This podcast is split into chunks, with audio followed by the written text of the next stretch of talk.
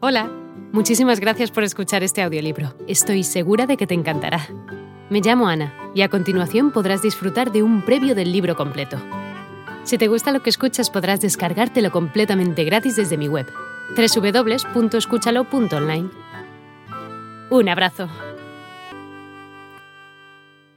Napoleón abdicó definitivamente en 1815, después de haber perdido la batalla de Waterloo el día 18 de junio de ese mismo año. El último intento de coalición imperial europea había sido abortado y los europeos habían demostrado que un imperio, lo mismo que una nación, no es algo que pueda hacerse por medio de la violencia, pese a lo que nos quieran decir los historiadores. Europa quedaba para el futuro a merced de las naciones que componían su territorio. Europa se levantó contra Napoleón porque no estaba preparada para la unidad. Los pueblos de Europa no estaban dispuestos para convertirse en uno solo. Es decir, no tenían los mismos usos religiosos y políticos. En cuanto Napoleón fue desterrado a Santa Elena, ingleses y austriacos prepararon la fórmula política que debía dominar Europa en el futuro, el equilibrio de poderes. Esta fórmula quiere decir que Europa iba a estar bajo el mando de unas cuantas naciones poderosas y que las demás, las más débiles, se iban a beneficiar de este equilibrio entre los poderosos. Los fuertes eran Inglaterra, Francia, Imperio Austrohúngaro, Rusia y Prusia. Los débiles, todos los demás, incluyendo a España, que había perdido su imperio y su prestigio en el siglo anterior.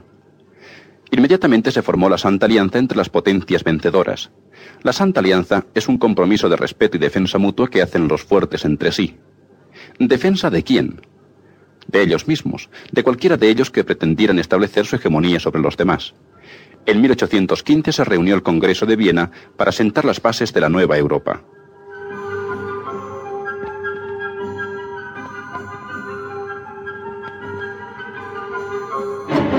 En virtud de este Congreso, Francia quedó reducida a las fronteras que tenían antes de la Revolución.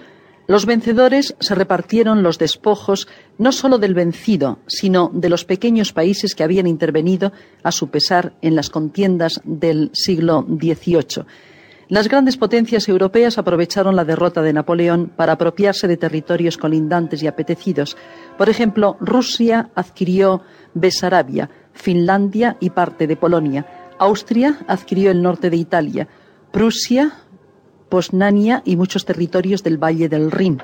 Inglaterra fue la más gananciosa porque renunció a toda reclamación continental y se apropió de vastos territorios coloniales en América, Asia y Oceanía a costa de las colonias holandesas, francesas y españolas.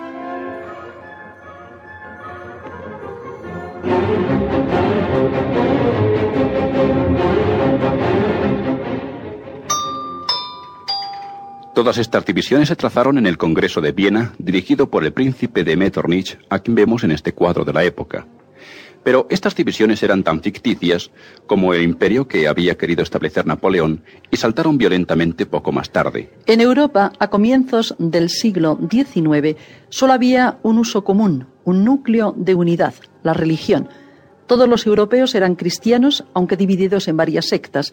Los alemanes eran protestantes, los ingleses anglicanos y en parte católicos, los franceses católicos y calvinistas, los españoles católicos, los italianos católicos, los rusos ortodoxos.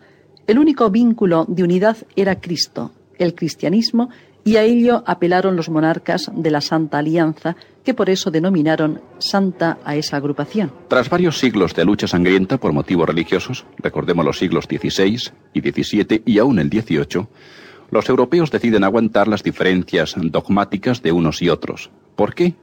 La respuesta es muy sencilla, pero es doble. Primero porque estaban hartos de contiendas religiosas y habían aprendido a convivir con hombres de distintos dogmas. Y segundo, porque veían en peligro el principio de autoridad. Esta segunda causa es preciso aclararla un poco. El principio de autoridad es fundamental en una sociedad. ¿Quién tiene derecho a mandar? La tradición había colocado este derecho en los reyes, en la institución monárquica, pero esto, en última instancia, solo se apoya en una creencia religiosa del pueblo. Recordemos el lema Rey por la gracia de Dios. ¿Por qué tiene derecho a gobernar el monarca? Porque Dios le ha concedido tal derecho. Pero eso solo lo pueden sostener los ministros de la religión, ya que Dios se ha revelado a los hombres por medio del Antiguo y Nuevo Testamento y de la tradición patrística, y los únicos depositarios e intérpretes de esa revelación son los clérigos, los ministros de Dios.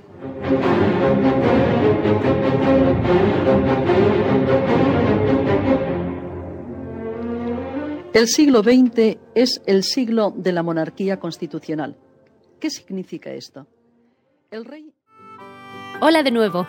No está mal para ser solo una pequeña muestra, ¿verdad? Si te ha llamado la atención, recuerda que encontrarás este audiolibro completo y gratis en www.escúchalo.online.